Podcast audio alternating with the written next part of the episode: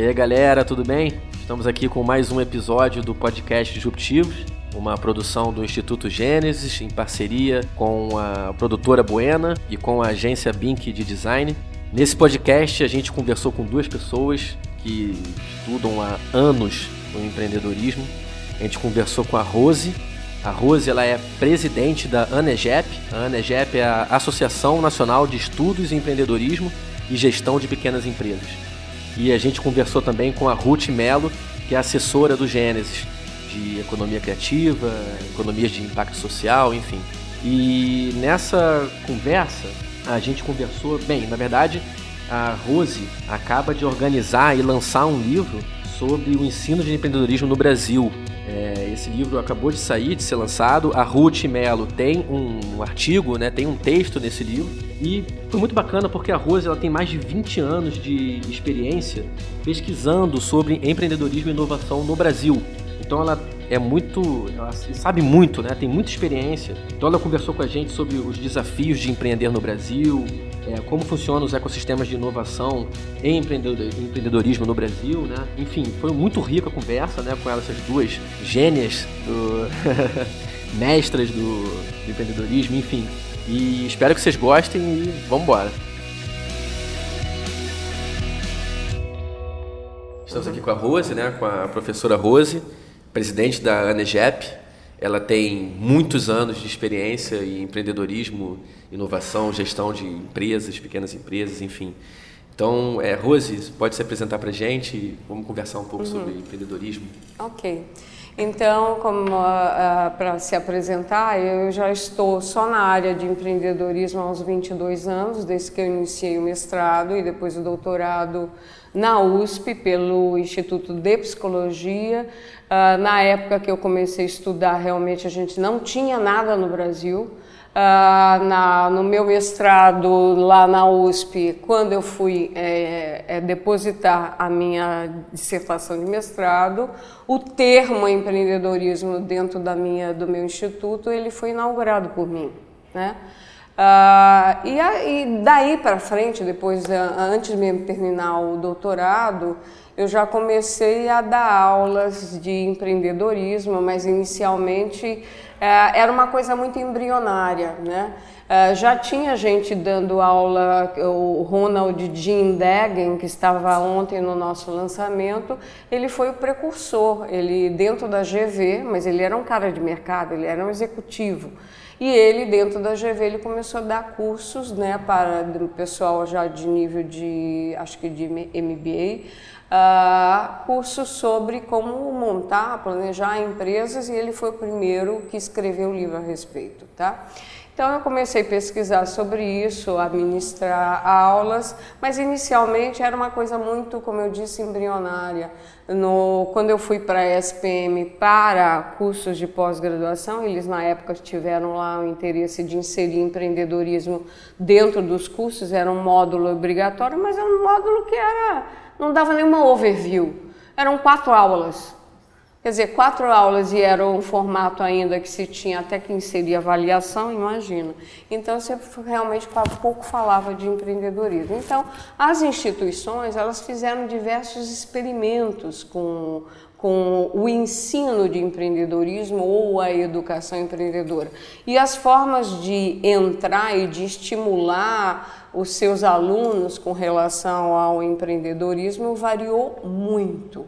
Então, no, voltando aí para o livro que foi organizado e está sendo lançado agora, esse de ensino de empreendedorismo, que já é um segundo livro que organizei, o primeiro foi de 2010, a gente progrediu muito, progrediu muito, mas lógico, ainda falta muito por fazer. Quer dizer, a gente já tem uma comunidade muito ativa, tanto no aspecto do ensino, mas também até na pesquisa, na, na estimulação e na gestão, até na mentoria né, de, de pequenas empresas, e isso está tá se espalhando pelo Brasil. Né? Ah, eu recentemente estive em Porto Velho, estive em Belém, na, fiz um contato com as universidades federais desses locais e por incrível que pareça tem gente lá ativando e fazendo coisas com os alunos E, e, como eu disse, os caminhos são os mais variados. Por exemplo, lá em Porto Velho, o pessoal que está, quer dizer, um, especialmente um professor, ele está usando a ferramenta do Enactus, né? Ele tem uma equipe de alunos que, que participaram do Enactus, que têm participado do Enactus e que estão trabalhando com empreendedorismo social, né? Então, esse livro, ele realmente ele passeia por várias coisas. Ele passeia tanto por instituições que têm uma trajetória já de estimular empreendedorismo, via ensino, via a incubadora, via aceleradora, via uma série de mensagens, desde seed money e, e por aí afora, né? até desenvolvimento local, como é o caso da PUC, né? da PUC Rio. Uh, tenho uma trajetória da PUC Rio Grande do Sul, que tem todo um aspecto. Eles começaram por agência de inovação, praticamente, foi um outro caminho agência de inovação e aproximação com as empresas, e aí a geração do, né, de incubadora, de parque tecnológico, e depois que foram acordar um pouco mais para o ensino disso e como fazer isso. Começaram com torneios empreendedores, etc. Então a gente tem nesse, nesse livro desde experiências mais consolidadas, como as duas PUCs que eu já nominei, como também a gente tem também uma outra trajetória bastante consolidada, que é da Unifei, que é de Itajubá, Minas, uh, cujo precursor lá foi é o professor Fábio Fowler, e que do mais de, em mais de 20 anos conseguiu consolidar isso na, num centro que é o CEL, é o Centro de Empreendedorismo da Unifei e que ah, já implantou uma série de coisas dentro da própria Unifei, mas que faz toda uma movimentação, como vocês fazem aqui, né, no caso de desenvolvimento é, às local, eles lá também têm ações extramuros já na universidade. Então, eles desde alunos que participam tentando melhorar ensino fundamental da região, em escolas que têm um, um índice de, no IDEB, né, é, que é muito baixo, então eles estão fazendo ações na, na educação né, básica. E nós temos aí também casos mais recentes, não tão consolidados, como por exemplo o estado de Alagoas, o pessoal da Universidade Federal de Alagoas, que é um caso interessante, é relativamente recente, como eu disse, mas que eles conseguiram uma coisa muito, muito única que é envolvimento de diversos agentes locais, desde SEBRAE, diversas universidades e faculdades, mas também o governo do estado, via Secretaria de Desenvolvimento que tem ela participando nessa secretaria uma pessoa realmente com um perfil bastante jovem, que é empreendedor, que é visionário e que ajudou e que tem ajudado a potencializar isso e levar. Eles começaram lá por incubadoras. Eles tiveram uma crise econômica há vários anos atrás. Uma saída que se encontrou foi deles começarem a fomentar, fomentar incubadoras. Então esse foi um caminho de entrada. E aí depois vieram várias, várias outras coisas, desde simpósio de educação empreendedora, é, eles têm espécies de torneios empreendedores, é, enfim, já levaram diversos startup weekends, inclusive para o interior de Alagoas, eu mesma já participei como mentora, né? É, enfim, nas cidades do interior. Você tem aí num caso, por exemplo, do Piauí, que é um rapaz que no RE, é, na rodada de educação empreendedora, já por duas vezes ele foi premiado, é, começou a ensinar empreendedorismo ele, é, ou seja, é muito o empreendedorismo às vezes começa muito com um professor que levanta a bandeira, é, meio self-made man, né? E ele começou fazendo o quê? Promovendo, fazendo com que os alunos se envolvessem com ele com uma feira de empreendedorismo, tá? Ele acabou derivando, e esse, nesse livro ele contribui, com a área de jogos, games. Né? Ele tem até uma plataforma, enfim, ele tá, é, é, fez um doutorado sobre isso. E como é que você é o uso de, de games, e um exemplo de um game que ele já montou, para você fomentar o empreendedorismo. Então, na verdade, é uma, é, esse livro é uma saga, né? É uma saga ele, é, quer dizer, eu tive o, a felicidade de 35 autores afora, uh, fora eu mesma, porque eu também sou autora, de acreditarem num projeto que era uma folha em branco. Né? Quer dizer, todos nós escrevemos esse projeto. Então, capitanear 35 mais um, 36 pessoas não foi lá muito fácil. Ainda mais enfrentando a crise brasileira, que a gente teve dificuldade de das editoras, né? As editoras aceitaram o projeto e foi a Alta Books que acreditou no projeto, né? Então a gente fez questão de ter representantes no livro que saíssem do Sudeste, porque no Sudeste em geral a gente tem esse desenvolvimento, é, essa promoção de, de, de, da estimulação, né, da, da, desde o ensino e também a abrigar o desenvolvimento de pequenas empresas, de incubá-las ou pré-incubá-las, etc., até sua graduação, a gente já tem um pouco mais, né? Mas quando a gente sai aqui do cenário do Sudeste, que é São Paulo, Minas, Santa Catarina, Rio Grande do Sul, que a gente tem nesse livro, infelizmente já não tem o Paraná, mas a gente tem gente já, pô, em Pernambuco, Pernambuco a gente tem a universidade pessoal ligada à federal, de Pernambuco, em particular o professor Genésio Gomes, que criou uma metodologia que é interdisciplinar, que ela é transversal, que são as células empreendedoras. E que está é, tá gerando um movimento tão grande, gerando assim uma curiosidade tão grande, que essa metodologia ela já foi puxada pelo pessoal do Mato Grosso, chamou e ele está então implantando essa metodologia lá no, no Mato Grosso. Agora, me perdoe, eu não vou lembrar se é Mato Grosso do norte ou do sul. Uh, uh, enfim, então você vê esse movimento entrando e se alastrando pelo país, né? Com, lutando com suas dificuldades, trabalhando aí com a linha de menor resistência, né? Ou seja, se às vezes começa com atividade extracurricular, né? É, é, mais difícil chegar num ponto como a Universidade Federal Fluminense, que tem todo um oferecimento de cursos sequenciais, a pa, grande parte por via é, ensino à distância, que é um outro, um outro aspecto que a gente trata nesse livro, quer dizer, que tem muita essa evolução no sentido de poder oferecer coisas à distância, mas às vezes também no modelo híbrido. Eles lá têm alguns encontros presenciais. E a Federal Fluminense conseguiu evoluir no sentido de ter um departamento que é dedicado a empreendedorismo e gestão de pequenas empresas, né? Então, não é tão fácil chegar nisso ou ter um domínio, né, de empreendedorismo que equivale a um certificado de minor, uh, como é o caso aqui da PUC do Rio. Uh, na minha experiência na SPM, a gente implantou no passado um minor de empreendedorismo dentro de um curso de administração. E aí você começa, é, e às vezes você não consegue navegar e conseguir estender isso para outros cursos, porque aí tem injunções de MEC, injunções de como é que o curso ele está programado, se você tem entradas ou não tem entradas, como é que você conseguiria espalhar isso para outros cursos. Então não é muito fácil é, chegar no nível que vocês chegaram, por exemplo, na PUC. Né? Professora, pensei em fazer uma pergunta aqui, professora Rose.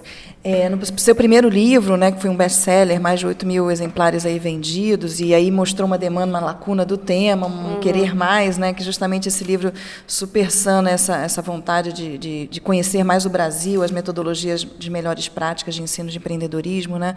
Então, dos 14 autores, 14 casos, é, que você já tinha trabalhado lá em 2010 com os, os, autores, né? agora com 35 autores nesse novo livro em 2017. É, como é que você tem visto tanto o conteúdo, a disciplina, as matérias que o empreendedorismo tem que trabalhar, porque historicamente ele é multidisciplinar, mas ele é órfão de, um, de uma de um campo de conhecimento específico. Acho que isso é bom e ruim em alguns momentos, né? não é nem de administração, nem de psicologia, uhum. nem de uhum. economia. E, ao mesmo tempo, como é que vêm os alunos, né? os discentes, as pessoas que são beneficiárias desses processos de educação empreendedora?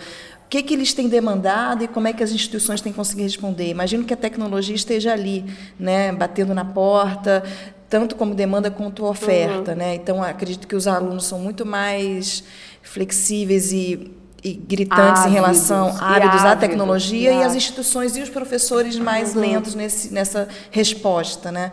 Como é que você tem visto isso, professora Rose? Ah. Quer dizer, a gente evoluiu bastante é, na oferta, na oferta e na variedade de oferta que a gente tem para atender ao público, aos alunos que tem mudado.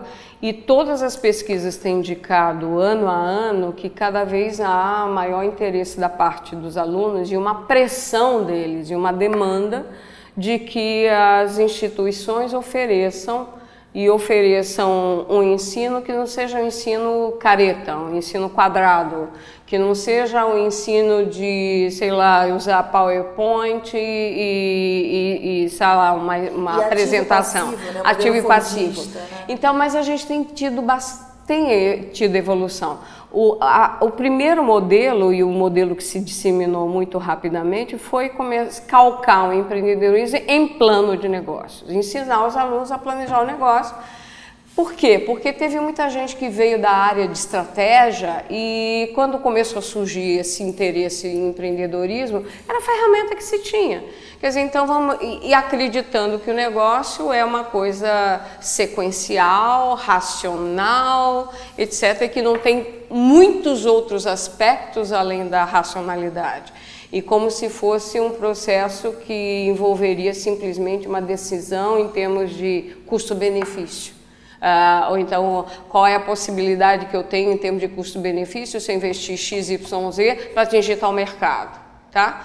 Então, isso, uh, uh, tanto no lado do conhecimento, se evoluiu né, no lado das pesquisas, apontando que existem outras formas de trabalhar e são é, o effectuation, ele, que da Sara Salasvat nos indica isso, né, que na verdade muito do, muitos empreendedores, eu diria quase que a maioria desses, começam por um processo que eles, eles se perguntam, bom, quem sou eu, o que, que eu tenho, o que, que eu sei fazer, quais são as minhas habilidades, quais são os meus recursos, quem são as pessoas que eu tenho à volta, o que, que eu posso fazer de melhor unindo isso tudo, e ele se coloca em movimento.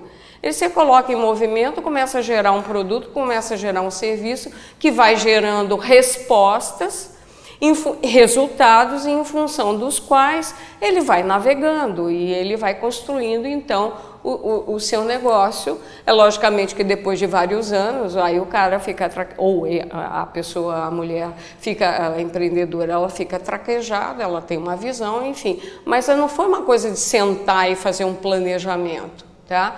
Ah, então, as, as instituições elas têm respondido a isso, ainda mais porque entraram outros ferramentais que vieram aí da área de, de sobretudo de software, né? Que como é que você faz um desenvolvimento ágil?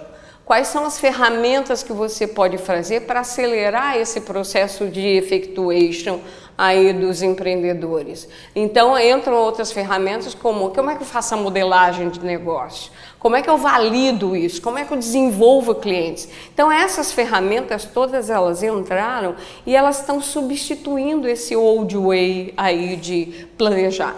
E não só isso, quer dizer, a, as instituições estão acordando para o fato de que essa uma sala com um formato tradicional ela já não é adequada. Então você tem a, é, quer dizer, instituições que para é, gerar esse interesse e para estimular o desenvolvimento de, de negócios, né, que sejam sociais ou, ou para lucro, é, elas estão criando ambientes, elas estão criando ambientes diferentes. É, elas estão fazendo esses movimentos se aproximar com a comunidade, com os empreendedores, com os ex-alunos que empreenderam por exemplo, na SPM a gente tem o alumni né, da SPM, que realmente o pessoal estruturou bastante bem, tem uma equipe trabalhando lá há alguns anos, foram atrás dos ex-alunos, tem a base de dados lá já bastante atualizada. Então, os ex-alunos são chamados para inspirar, motivar, uh, para serem mentores né, dos alunos que queiram, que tenham projetos, que tenham ideias de negócio, Antes de que eu antes de sair de lá, inclusive eu comecei um projeto que era Shadow de empreendedor. O que, que é o shadow de empreendedor? Quer dizer, é muito difícil o aluno, às vezes, que está pensando que em empreender, ah, é isso, essa carreira é para mim, não é para mim. O que, que é a vida do empreendedor? O que, que ele faz exatamente? Então, eram ex-alunos que topavam, empreendedores, empreendedores que topavam receber um aluno do tipo uma vez por semana, quatro horas por semana, durante a gente fez o experimento naquele semestre, durante dez semanas né, é, seguidas, logicamente que podia acontecer alguma coisa em função da vida do empreendedor, mas eles reequacionavam, e aí o, o aluno como que colava ali no, nesse, nesse mentor, empreendedor. Né? É um mentor. Só que tinha uma distinção é, ele ali estava para conhecer a realidade do, do, do, do empreendedor e não para trabalhar em nenhum projeto seu. Então ele ia lá e era como que sombra, ele assistia o que o cara fazia durante umas três horas. E na hora seguinte, ou na meia hora, eles, discutiam o que, que ele tinha assistido. Uh, e perguntava, e ele tinha que depois fazer um relatório com reflexão em cima, o que, que ele tinha percebido, etc., nesse projeto que para alguns alunos lá nessa experiência, nesse, na verdade a gente fez um, como a gente fala na linguagem, fez um protótipo, né? A gente fez uma prototipação e para alguns foi realmente completamente, foi iluminador, né? Foi, o cara disse, pô, eu quero trabalhar numa área como essa, eu quero não sei o quê, se for o caso eu quero até estagiar com esse, com esse empreendedor, com essa empreendedora. Porque tinha de tudo, desde empreendedor que tem a coisa de varejo na área de alimentação, eu tinha lá uma empreendedora de negócio social, enfim, gente da área que tinha empreendimento pequeno de comunicação para pequenas empresas, enfim, é um, enfim, você vê que a diversidade de formas para trabalhar com esse assunto são N mais pi, né? Fazendo aí linguagem matemática, né?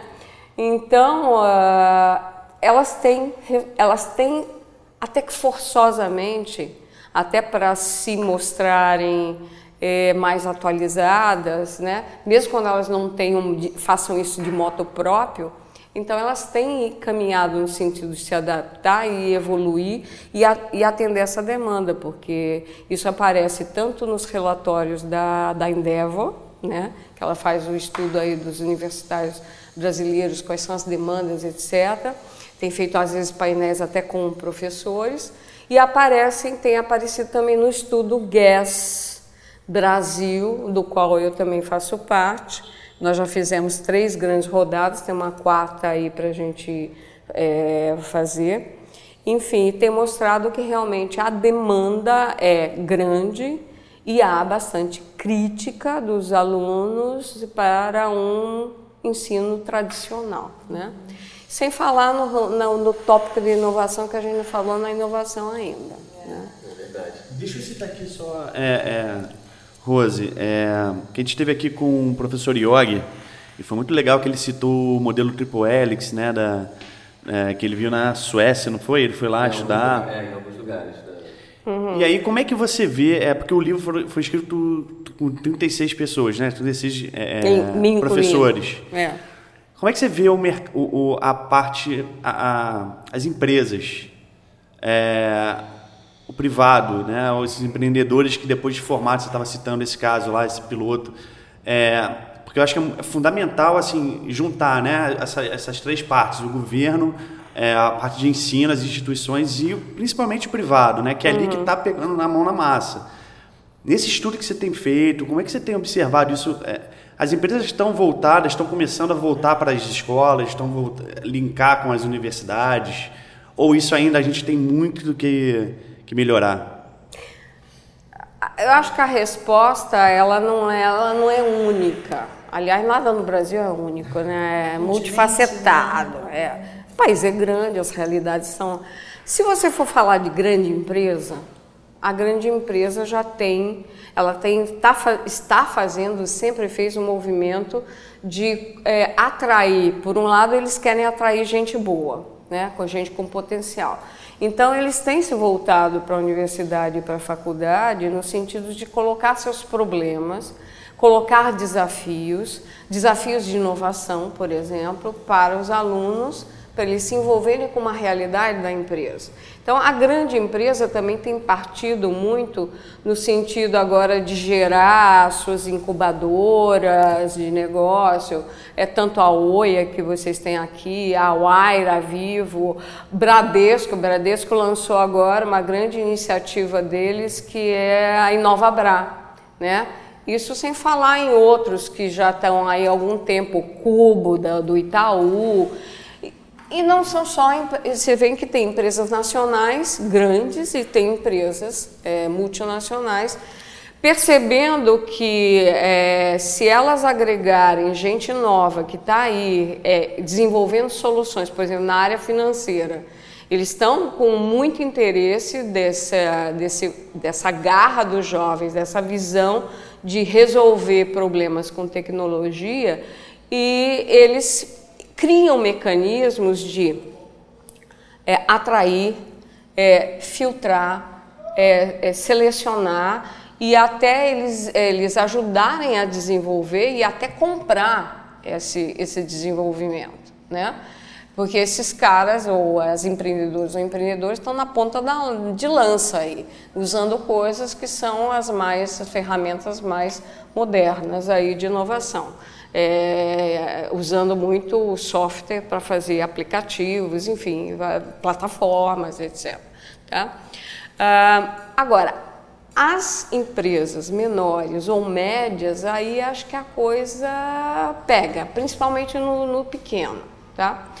Quando a gente fala muito do empreendedor pequeno, ele tem muita dificuldade. Ele tem muita dificuldade e ele tem também muita dificuldade de admitir que ele precisa de ajuda e onde ele pode encontrar essa ajuda. Eu acho que essa sinalização de que há uma abertura e há canais para que ele receba um apoio, uh, isso acho que a, a, as instituições de ensino precisam fazer. Né? Elas precisam sinalizar e atrair um pouco mais aqueles que já estão né, no mercado, que estão desenvolvendo, porque os caras lutam sozinhos. Eles lutam sozinhos. E o nosso país, ele é inóspito, ele é difícil. É um país difícil, tá? Ainda mais com crise. Eu tenho, por exemplo, irmã que é que tem empresa, eu participo lá como consultora. Pô, nos dois últimos anos, o que que ela, que ela é prejuízo, cara. É prejuízo. E aí como que você navega? Como você navega num mar aí que a competitividade aumentou loucamente? As margens todas de ganho diminuíram e os custos cresceram. E tá? a insegurança, a incerteza. A insegurança, a gente tem insegurança, você tem insegurança, você tem diversos fatores de, de insegurança, quer no cenário político ou quer realmente na segurança pública, como é o caso do Rio de Janeiro, em particular, não só o Rio de Janeiro, tá?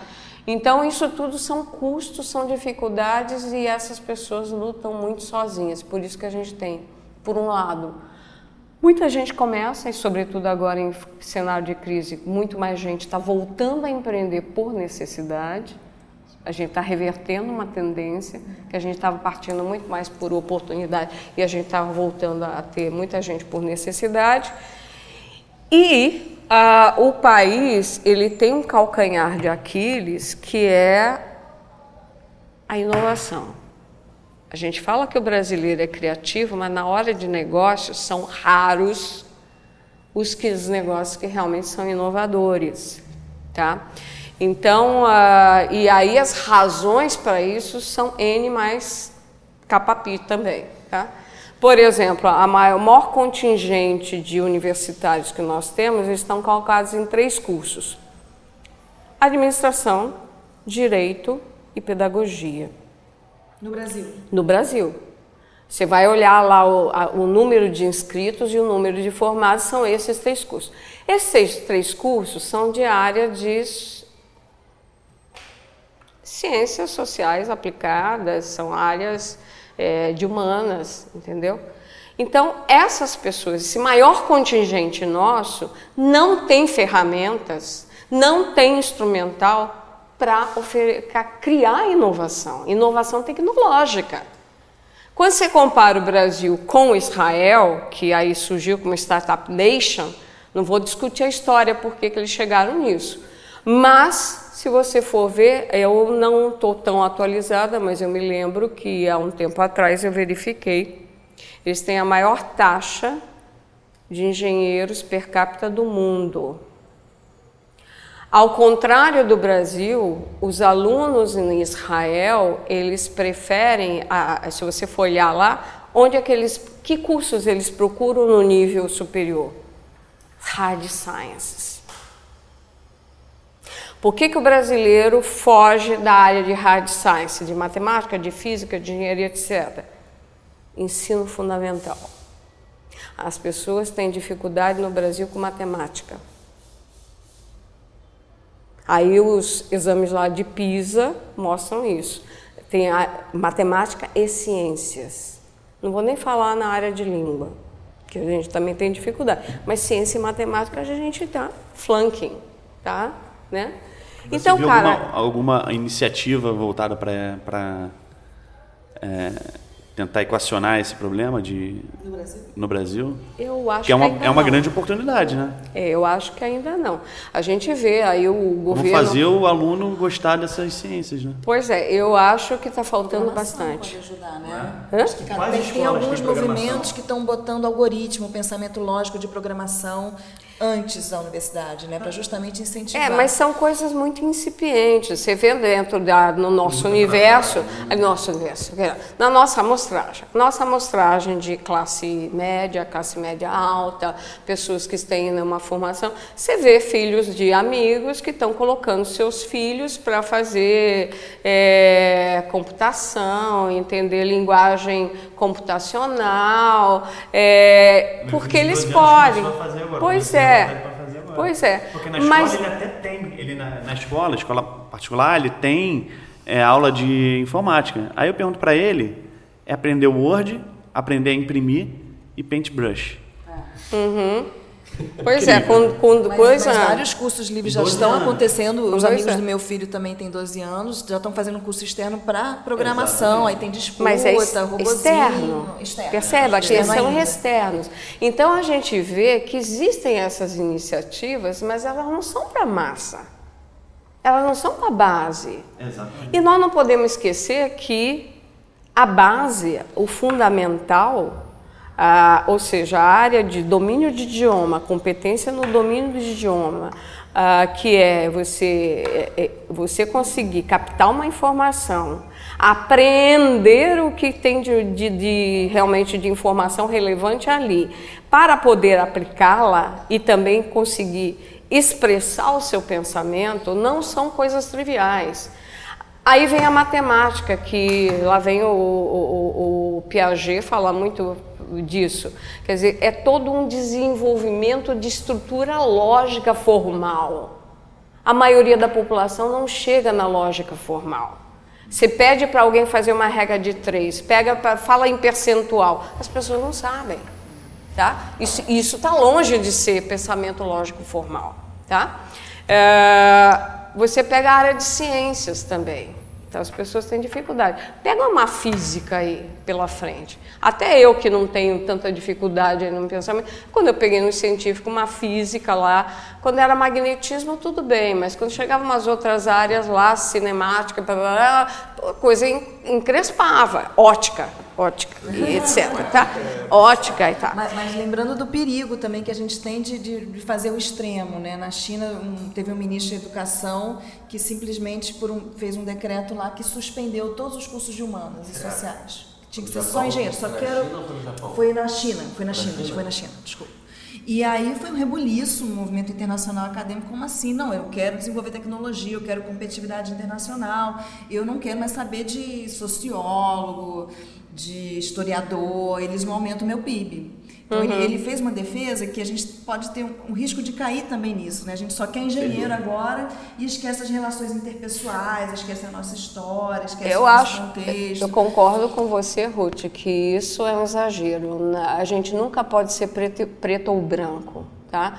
Ainda mais, por exemplo, vamos pensar aqui no Rio de Janeiro. O Rio de Janeiro tem uma vocação aí para a indústria criativa fenomenal ou fenomenal, como diria o Wilker, né? Uh, Cara, quantas pessoas vieram ao Rio de Janeiro e despejaram dinheiro aqui por causa do Rock in Rio? O Rock in Rio já está filhotando outras coisas. Eu, por exemplo, fui assistir Zerru lá no, em São Paulo, tá? que já foi assim uma coisa incipiente lá em São Paulo e fazerem um mini coisa de né, rock, um festival de rock, aproveitando a vinda das grandes bandas para o Rio de Janeiro. Eles faziam pit stop lá em São Paulo e tem toda uma outra demanda. Eu me dei conta que no, no hospital não, pelo amor de Deus, no hotel em que eu estava, quando nós chegamos de volta do show do Zerru, a gente foi vendo o pessoal entrando com camiseta do Zerru e mais gente chegando com o Zerru, com, a, com aquela braceletezinho aqui indicando se você era maior de idade ou não. Aí depois nós estávamos bebendo ali no, no, no lobby e tal, aí começamos a conversar com gente que tinha ido da minha cidade, São José dos Campos, gente que tinha ido, é, sei lá, de Piracicaba, que é interior de, de, São Paulo, um casal do Rio de Janeiro, que ia assistir aqui também no, no, no Rock em Rio, mas como o cara é, tinha interesse, é fascinado por Zé Rua, né? Ele se mandou do Rio para São é, Paulo é, para assistir o Zerru, porque lá o show, se sabia que o show era né, praticamente eles, só eles, iam ser um show muito mais longo, talvez, do que o do Rock em Rio. Então, veja o que isso deriva. O que, que o carnaval representa para o Rio de Janeiro? O que, que a indústria de, de, na área de artes audiovisuais representa para o Rio de Janeiro? O que, que, sei lá, design de moda representa? Então, essas coisas, elas são extremamente importantes. Sem falar em editoração, sem falar nada de é, gráfica. Mas, mas o carro-chefe histórico da economia criativa era o audiovisual, mas já foi desbancado pela jogos de entretenimento. Então, uhum. de novo, a gente volta para o algoritmo, para a programação, para os caras de tecnologia. Mas você não faz só jogos que entretenham só com algoritmo. É. Você tem toda a parte visual, não tem jeito. De tá? estudo, tá? de contexto. É. De é. que a Ancine hoje em dia vê o game, o, o a, a indústria de jogos como audiovisual, né? Você está dentro dos editais hoje da Ancine Games. Eles lançaram Olha, a, dois editais esse ano. É, há mais de, sei lá, vamos chutar aí uns, tipo, uns 13, 14 anos atrás, eu fui a participar de, um, é, de uma conferência que é a ITSEC, que ela se acontece na Flórida, né? Fui ver, porque meu marido sempre ia. É uma conferência que tem a ver com toda essa indústria de simulação e treinamento com fim militar. No bottom line é como melhor treinar as pessoas que vão para a guerra, tá? Como matar o seu inimigo tendo menos baixas e por aí afora. Só que esses caras estão na ponta da lança, é ponta da arte. Eu vi painel lá, é eu vi painel de pessoas de Hollywood, da indústria de cinema, que estavam é, levando esse ferramental deles para a área de simulação de treinamento. Entendeu? Então, eles incorporando o que havia de mais moderno e também a derivação disso que eu vi na época, é, tipo robôs, né? É, o ser humano, é, que você podia entrar com os parâmetros ali para simular um ferido em campo de guerra, para treinamento médico. E essa área toda de simulação e treinamento para as Forças Armadas, eles levam muito a sério os Estados Unidos, são cinco Forças Armadas, não são só três, são cinco, tá? Uh, eles e, e, o maior budget que existe nos Estados Unidos, você pode olhar, é para arma, cara, não adianta, tá? É arma. É, então eles usam o que há de mais moderno, inclusive o conhecimento de todas as áreas. Então tem psicologia e psicólogos nessas equipes gerando treinamento e simulação e usando tudo isso de games e a, o que você pode fazer para fazer com que o indivíduo esteja imerso naquela, naquela realidade virtual com toda a semelhança do que seria uma situação real. Que o cérebro, coitado, ele numa altura dessa, ele não consegue mais distinguir o que é virtual e o que não é. Né? Impressionante. É, é, falando de, né, da indústria da guerra, mas é, é, é, um fato que muitas inovações tecnológicas, quer dizer, é, é uma grande propulsora da tecnologia e, e aí entra também o Estado né? É o papel do Estado investindo na, na, na, na indústria bélica, enfim, o que seja. É, e depois, esse, de certa forma, vai virar algum produto ou serviço que vai entrar no meio comum para a sociedade, enfim. O é, laser está aí para dizer isso. É, várias, né? O iPhone, depois eu até vou ver o nome desse livro, é, que mostra que o, o, muitas tecnologias do iPhone foram desenvolvidas com finalidade para guerra, enfim, e militar, né? E o Estado apoiando, o Estado investindo, né? E desenvolvendo e, enfim, né? Infelizmente o, a, a gente no processo de, de, sei lá, como é que eu posso dizer isso? A humanidade vai uhum. evoluindo muito devido à guerra, né? E, seria a palavra péssima evoluir devido à é, guerra. Né? É, que, que, desejaríamos que o ser humano fosse evoluído a ponto de ser mais pacífico. Né? Pois é. Então a gente tem guerras declaradas e outras não. Mas... No Brasil a gente vive guerras não declaradas, tá? Com mais mortes até do que, por exemplo, você teve no Vietnã, tá? Uh, ou, ou, às vezes você vive às vezes em, em, em, áreas que têm maior segurança do que em Israel. Israel, não se engane, é um equilíbrio muito delicado. Eu já viajei, visitei Israel e uh, aquela divisão das áreas palestinas, aquilo é muito, muito, é um equilíbrio muito delicado, tá? Você tem áreas que o palestino ele controla a segurança interna, mas não controla a externa. Aí a externa, seja, eles são murados, aí quem controla a externa, lá com os fuzis, é a garotada jovem dos, dos judeus que estão lá, né, com, com os fuzis na mão, controlando a entrada e saída. Por exemplo, Belém, assim. Belém está 10 quilômetros, 15 quilômetros de, de, de Jerusalém e é uma área palestina. Para você entrar e sair, você passa pelos muros e passa pelas guaritas e passa pelas armas. E pode ser revistado, tá? A nossa guia, que era judia, morando em Jerusalém, ela tinha que sair do nosso do ônibus, ela tinha que saltar e não podia entrar em Belém. Então, para ir para as áreas palestinas, a gente precisava de um guia palestino. E mesmo assim, tem, por exemplo, a gente visitou a área lá palestina, né, com o nosso guia palestino, etc. Quando a gente chegou lá, tinha um grupo de judeus com soldados acompanhando. Eu pensava que eles estavam lá naquela área, que era uma área lá de um palácio de Herodes, onde João Batista foi mantido preso e foi decapitado. Então a gente foi visitar essas ruínas, tinha um grupo de judeus, a maior parte deles já mais idosos, e tinha uns caras lá, uns soldados com né, com fuzil, sei lá, metralhadora ou o quê. Eu pensava que eles estavam ali defendendo as ruínas. Só que esses caras visitaram a área e depois, quando eles saíram, os soldados desapareceram. Os soldados estavam acompanhando o grupo de judeus que estavam visitando a área palestina. Então, gente, a, a, a, gente fala muito, mutatis mutante, a gente fala muito, a, no Brasil você só fala em copiar o Vale do Silício, todo mundo é encantado com o Vale do Silício. Coitadinho do MIT, o pessoal esqueceu o MIT, o papel do MIT, a Rota 128, etc, etc.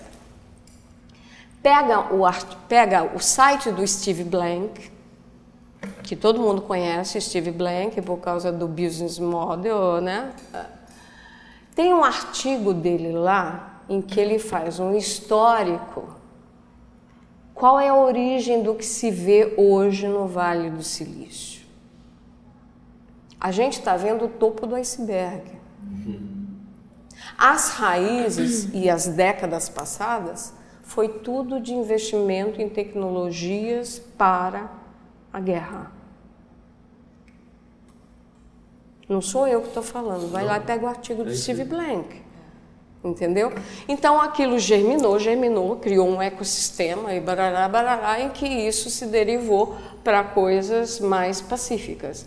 Mas a base da, quer dizer, do dinheiro que foi injetado lá para gerar as tecnologias, etc., no passado, era tudo para fins bélicos historicamente o Estado muito presente. O Estado sempre foi o promotor, né? o Estado sempre foi o propulsor da inovação nos Estados Unidos, mas que ele seja um país liberal, individualista, uhum. que estimulem muito é né, o, o, participação individual e das fortaleça muitas instituições, né? O Estado sempre teve muito presente, não só na, na guerra bélica, né, da, uhum. da corrida para espacial, é, espacial, a corrida espacial, que também levou muita tecnologia para o nosso bem, né? Uhum. É, mas o Estado sempre esteve muito presente, ou estimulando, ou isen, dando isenção tributária, ou botando dinheiro mesmo, né? Inclusive nas universidades privadas. Sim. Uhum. A gente lembrar disso.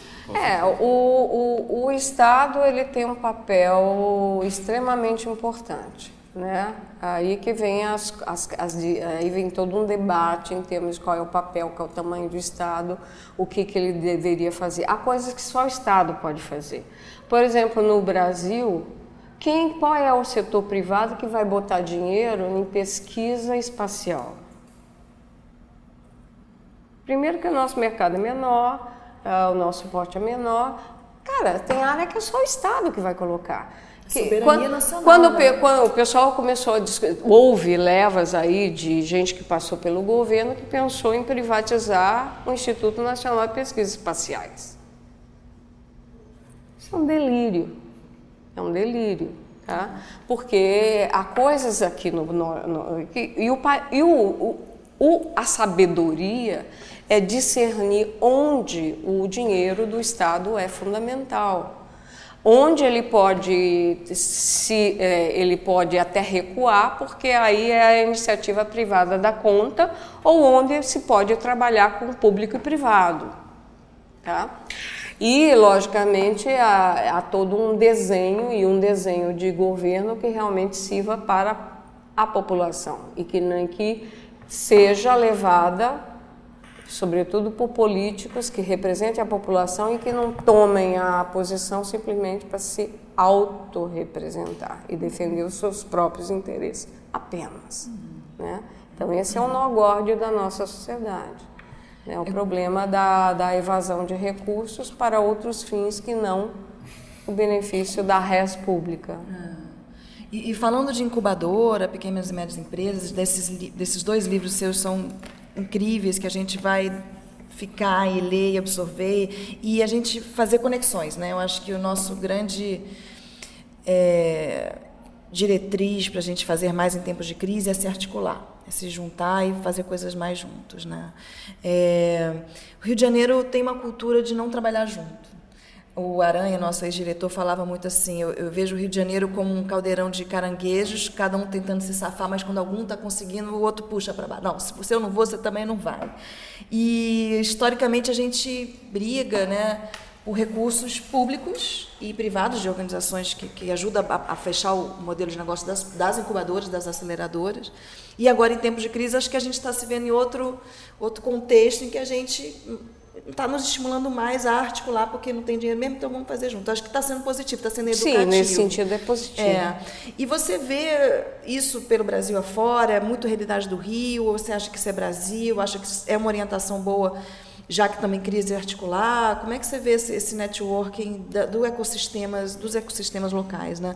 Eu vejo São Paulo, e você é de lá, muito bem azeitado isso, né? Não sei se é impressão minha, mas eu acho que eles conseguem se resolver, se encontram com frequência, as pessoas se conhecem, o mundo à parte, né? Mas e, e, o resto do Brasil? E que conselho você dá aqui para a gente meio que finalizando aqui? Olha, seria acho que muita pretensão eu falar pelo Brasil, porque quer dizer cada um de nós tem uma, uma, uma, uma experiência que ela é limitada, né?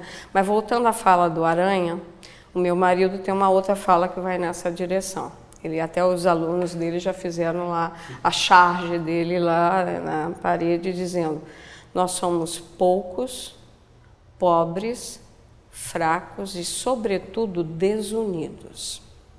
O que nos mata é a desunião. Nós não precisamos de inimigo externo. O Brasil, nós somos nossos, nossos próprios inimigos, tá? Uh, bom, Existem, logicamente, a crise ela obriga o sapo a pular. Né? Então, um dos mecanismos, você vai ver, por exemplo, o caso aqui de Alagoas, que está nesse livro de 2017, que eles começaram a se unir, e na, no, há vários anos atrás, fazendo as incubadoras, na tentativa de dar uma resposta para a situação que eles estavam vivendo. Existem locais em que existe talvez uma aproximação, ou a gente olhando de fora pensa que eles são mais unidos do que na verdade são. Eu vivo em São José dos Campos e sou voluntária de um movimento que é o movimento Vale Empreender. Foi fundado principalmente por dois empreendedores relativamente bom, mais jovens do que eu, certamente, né? É, já tem uma trajetória de quase quatro anos e um, principalmente um deles, que é o Rafael Fonseca, é um cara muito entusiasta, já foi, já foi estudar fora, foi para Espanha, já foi pra, já teve incubadora e sabe, eu inclusive dei aula para ele quando ele estava na incubadora, na Incubaero, que é dentro do ITA, tá? Uh, esse rapaz ele se deparou com o fato que não tinha tanto apoio, tanta, tanta resposta e começou a gerar esse movimento e tentando envolver os diversos agentes locais. Até hoje nós temos dificuldade, então tem dificuldade, lá tem parque tecnológico, tem incubadora, tem, enfim, tem diversos agentes, Sebrae, por aí afora, mas existe dificuldade de articulação. Existem os egos, gente que começa a entrar no movimento e quer criar o seu próprio, quer, quer dizer que é, sei lá, eu sou presidente de uma associação tal, que está fazendo tal coisa. Então, existem, a, o nosso, o nosso, a nossa sociedade não é tão fácil assim. Então, nos lugares em que existe realmente uma união e parceria, eu dizia, diria para você que acho que são me, muito menos, e acho que em São Paulo talvez tem locais em que haja mais uh, união, mas não é tão geral não. Então, muito bacana. É, Rose, obrigado né, por ter compartilhado com a gente seu tempo, seu conhecimento. Ruth, obrigado também por ter participado. E é isso, obrigado. Obrigada. E parabéns, Feliz parabéns ao, ao, lançamento do livro. É. Mais um filho, vamos, né? vamos colocar o, o, o link né, para as pessoas conhecerem o livro no, no Facebook e tudo mais? É, tem o, o, primeiro capítulo que apresenta o livro, ele tem o download gratuito para a pessoa conhecer o conteúdo do livro. Ah, que legal. É, se for Perfeito. na página da Alta Books, no, no link do livro, tem lá a amostra do primeiro capítulo. É uma, é uma prévia, né? É, uma... é, que é o primeiro capítulo é o primeiro que capítulo. apresenta o livro, apresenta todo Ótimo. o conteúdo. Ótimo. E tem a versão e-book dele? Não, não. Este tem. Ainda não, eles fizeram o livro físico. Mas, naturalmente, acho que deve caminhar para ter o e-book em breve. uh, esse aqui já tem, né? Uh, ele tem o e-book também. Uh, mas, é, o, e ele está com preço muito acessível e com conteúdo muito apetitoso, eu diria. É isso que importa. É isso que importa. Com certeza. Obrigado, tá? Obrigada. Não, de quê?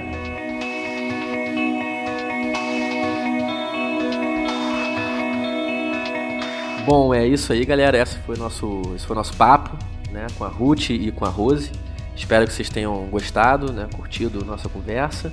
É, lembrando sempre que as opiniões, né, as suas opiniões são muito bem-vindas. Então, sempre que vocês quiserem entrar em contato com a gente, é, vocês podem entrar através do Facebook, que é facebook.com/barra podcast disruptivos. Vocês podem também mandar um e-mail para a gente, podcastdisruptivos@gmail.com. E lembrando que vocês podem, né, a gente está em várias plataformas aí, vocês podem assim, é, ouvir o nosso podcast no Stitcher, no iTunes e no SoundCloud também. Obrigado e façam acontecer aqui junto com a gente o podcast. Obrigado e valeu, galera. Até a próxima.